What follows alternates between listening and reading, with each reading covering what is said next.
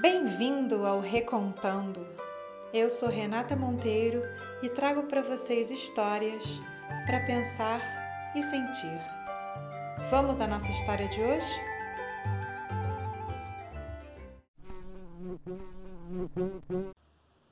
Certo dia, uma mosca caiu num copo de leite.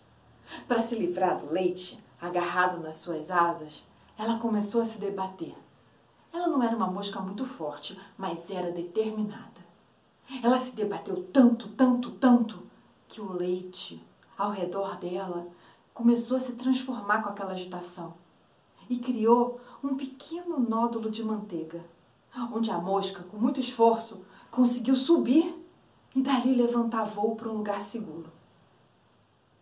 Tempos depois, a mosca, por descuido ou acidente, caiu novamente num copo.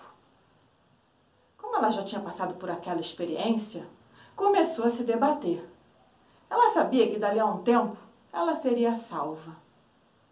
Uma outra mosca, passando, viu a companheira de espécie naquela agonia, posou na beira do copo e gritou lá de cima: Amiga, tem um canudo logo ali. Nada para lá e aí você sobe pelo canudo.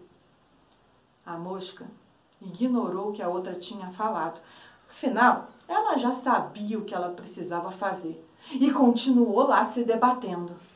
Até que, exausta, ela afundou no copo cheio de água.